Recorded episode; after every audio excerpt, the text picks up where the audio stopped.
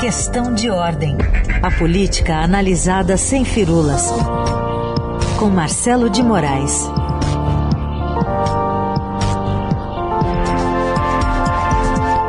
Tudo bem, Marcelo? Bom dia. Bom dia, Carolina. Bom dia, Heisen. Bom dia para todo mundo. Bom dia. Conta pra gente como é que o governo tem se movimentado nesta semana para conter os principais pontos de desgaste. Olha, Carolina, o governo tomou uma, é, claramente uma iniciativa para tentar apagar os focos todos de incêndio que estão tomando conta do, do seu governo. Né? O Bolsonaro resolveu é, chamar os principais auxiliares, conversou muito no fim de semana e atacou o que seriam os três principais, os grandes problemas que o governo vem enfrentando é, nos últimos meses. O primeiro deles, mais óbvio, ele atacou na segunda-feira com a troca do ministro da Saúde, a pandemia, esse grande problema que ainda não tem uma resposta é, rápida, não, talvez não tenha essa resposta, que a gente não sabe se vai funcionar a estratégia, mas houve um movimento claro nesse sentido com a troca do ministro Eduardo Pazuello pelo Marcelo Queiroga. Se vai funcionar, a gente não sabe. O que a gente sabe é que a crise não para, o número de mortos não para. A gente chegou ontem na, na maior média é, mensal, né, de, de maior média de mortes diárias, mais de 2 mil, 2031, e num dia que teve 2.736 óbitos, ou seja, é muito alto, continua muito alto. Então a tentativa de solucionar esse problema é mudar a política do Ministério da Saúde, mudando o titular, mas é aquela coisa que a gente já comentou aqui até na terça-feira. Não adianta nada mudar se a ordem continuar sendo a, do presidente. Então tem que mudar a política no ministério. E aí o segundo movimento ele fez ontem, que foi decidir levar, ainda não levou, ele, ele anunciou que vai levar é, a medida provisória que repõe o auxílio emergencial e ele vai levar pessoalmente ao Congresso para botar a cara dele nisso, para dizer, olha, eu estou repondo o benefício que acabou sendo suspenso, é um benefício mais modesto dessa vez, mas a gente está tentando repor alguma coisa para essa população mais vulnerável com a, o impacto do, da pandemia na economia. Então ele também faz esse movimento para tentar repor o auxílio emergencial, que foi um benefício que ajudou a manter a popularidade dele quase intacta. Nesse período, por mais grave que fosse a pandemia, o pessoal estava conseguindo se virar com esse dinheiro do auxílio emergencial. E o terceiro movimento, quem fez ontem foi o Banco Central, dando uma paulada no juro baixo, subindo 0,75%, para tentar ver se começa, é, para 2,75%, né, para tentar ver se consegue conter a inflação que está fora de controle, tanto que Bolsonaro tem sido alvo de muitas críticas, até com um vídeo que viralizou nas redes sociais, o famoso Bolsocaro. Então está sendo associado ao presidente todo esse movimento de aumento da, das coisas mais básicas, que passa desde pelo gás de cozinha, a preço da carne, do arroz, do óleo, e todos os itens. A inflação está realmente disparada, todo mundo sabe disso, e é um grande problema no desgaste da imagem do presidente. É, é bolso caro, é isso? Troca o C, o N pelo C, é isso? Exatamente, o bolso caro ah. é um ah. vídeo que, que correu na internet e Sim. que falou fundo na, na, nas redes sociais, porque tocou, botou o dedo na ferida. Essa, quem faz supermercado está vendo todo dia, e quem não faz supermercado, mesmo o pessoal que vai na, na no, no, posto de gasolina, todo dia tem alguma coisa que está mais alta. E isso desgasta muito. É só a gente ver a, a, as pesquisas que começaram a aparecer desde o, o início do ano, Bolsonaro só faz perder prestígio. O desgaste do presidente está muito grande, cada vez maior. A gente tem é, uma pesquisa, hoje o Datafolha publicou, inclusive, que ele é considerado é, inapto para comandar o país por 56% dos entrevistados. É um número muito alto e teve uma série de reuniões desde o domingo, como eu estava falando. Inclusive teve uma na segunda-feira já com o novo esquema da SECOM, que é quem cuida da comunicação do governo. Então já participou o novo titular da SECOM, que é o, almirante Flávio Rocha, já para dar uma cara nova nessa comunicação em relação à pandemia, principalmente, que é,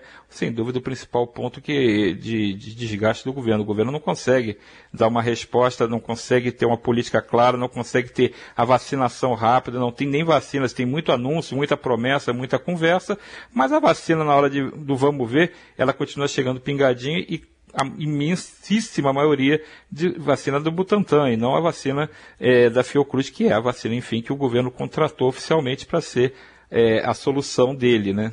Então, Bom, nesse cálculo, desculpa, Carol, desculpa, é, é, que nesse cálculo político entraria, por exemplo, o bracinho do presidente, ou seja, ele tomar vacina quando chegar aí a faixa etária dele? É, tem gente que quer que ele faça esse gesto. Um deles, acho que é o mais importante defensor dessa medida do, perto desse núcleo duro do presidente, é o, o, vereador Carlos Bolsonaro, que é filho do presidente. Ele entende que Bolsonaro deveria fazer esse movimento. Existe essa defesa dessa ala é, menos ideológica de que o presidente vá lá e faça o gesto para tentar é, mostrar que ó, mudou tudo, esqueçam o que eu disse, né, que é uma coisa muito imorda na política, né, esqueçam o que eu disse, esqueçam o que eu falei, eu agora estou na, na vacinação também. Mas aí só que o presidente faz aquele cálculo, é sempre um cálculo muito confuso, né, que ele tem que equilibrar um, uma, uma ala que é essa ala ponderada, que ainda está do lado dele, com a ala que não tem nada de ponderada, a ala mais ideológica, e essa ala, ela funciona de forma irracional. Então não adianta é, fazer um gesto que aparentemente é é lógico, aparentemente é uma, é, é uma coisa que qualquer um defenderia sem grande, grande problema, porque a sala reage furiosamente nas redes sociais. A gente viu isso na reação à indicação da doutora Ludmila Hazar para o Ministério da Saúde, como foi furiosa a reação da ala ideológica, simplesmente porque ela tinha é, vídeos com a ex-presidente Dilma Rousseff, porque tinha um áudio que foi atribuído a ela, que ela teria chamado o presidente de psicopata, e nem se sabe se esse áudio é verdadeiro ou não, ela negou a existência desse áudio, que disse que foi uma montagem, e, mas foi o suficiente para incendiar a reputação da, da doutora perto do presidente. Então, essa ala pesa muito. Não é difícil a gente imaginar que o presidente não será suscetível à pressão desse grupo, porque ele tem sido suscetível à pressão desse grupo. Ele tem cedido muito mais a essa voz é, meio, meio não, totalmente irracional que, que alimenta esse grupo, em vez de atender os conselhos mais ponderados de quem está tentando apagar o incêndio, porque na verdade tem muito incêndio para se apagar. Como eu estava falando, esses três pontos não significa que a, a, a, movimentação do governo vai dar certo, significa que o governo acordou para o problema, para os três problemas, e está tentando ver o que pode fazer. Só que a garantia é aquela coisa, né? Só o tempo dirá, porque se a pandemia não baixar, se a inflação continuar alta, e se o auxílio emergencial for é, entendido como um dinheiro que é muito menor que não dá conta, não baixa o desgaste. Pelo contrário, pode até irritar mais, porque a pandemia tem um, um, um poder de irritação infinito. Porque enquanto não tiver vacina para todo mundo, os números vão só aumentando. E tem previsão, e isso que eu acho que é mais, o mais trágico, é que tem gente já falando que pode chegar 4 mil mortes diárias. Se chegar a isso aí, não ter presidente pode vir pintado de, de ouro que não, não adianta nada para a imagem dele. É, você lembrou dessa pesquisa da Datafolha. É, é interessante observar esse freio de arrumação que você descreveu aqui para a gente, pensando em que o presidente trabalha apenas sob pressão de um grupo específico.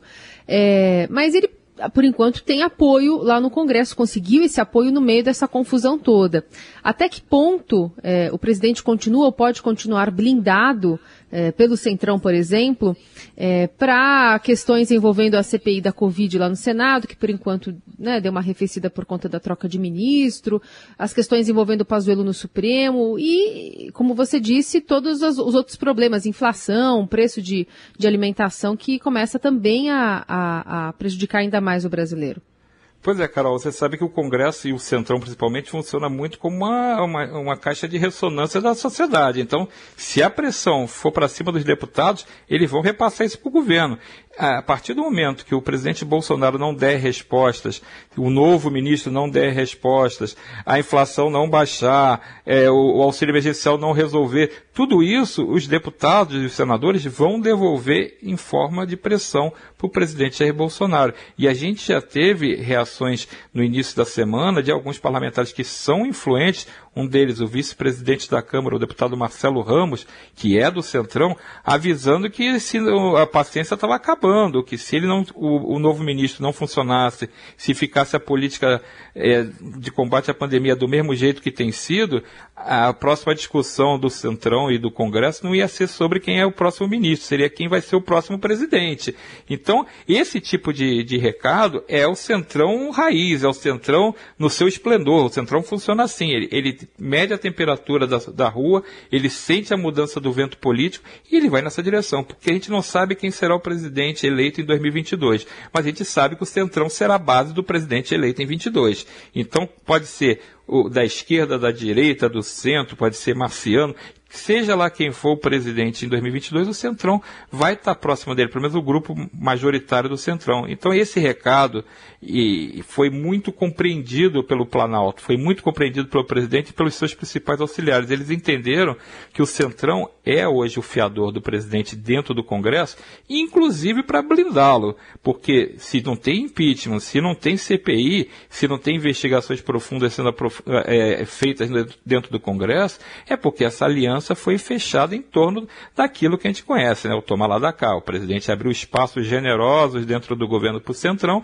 o Centrão aceitou de bom grado ocupar esse espaço em troca de defender a pauta do presidente, mas principalmente salvar a pele do presidente se for necessário. Então, não adianta imaginar que nesse momento que o Centrão está contemplado, ele vai abrir o, o, processo de impeachment. Não há esse movimento, não existe esse movimento dentro do Congresso nesse momento. Não existe o um movimento agora, como você disse, Carol, forte da CPI. A CPI está ali em banho-maria. Mas a gente sabe como é que funciona o Congresso, né? Tem de tudo lá no Congresso. Você é, guarda as coisas numa gavetinha lá e abre essa gaveta no momento que for mais conveniente politicamente. A CPI está lá adormecida mas pode ser tirada desse, desse lugar a qualquer instante conforme essa mudança de clima. O que eu senti na conversa com os parlamentares é que eles acham que pelo menos o presidente e seu governo acordaram para a realidade. Se vai funcionar o tipo de ação que vai ser tomada tanto pelo novo ministro, tanto com essas medidas econômicas de socorro aos mais vulneráveis, isso é outra história. Isso a gente vai ter que ver com o tempo. Mas eles acham que pelo menos o recado foi compreendido pelo Planalto, coisa que eles achavam que não estava acontecendo. Muito bem. Marcelo de Moraes ajudando a gente a interpretar toda essa movimentação aí em Brasília. Valeu, Marcelo. Até semana que vem. Valeu, Carol. Bom dia para todo mundo. Valeu, Raíssa. Tchau, tchau.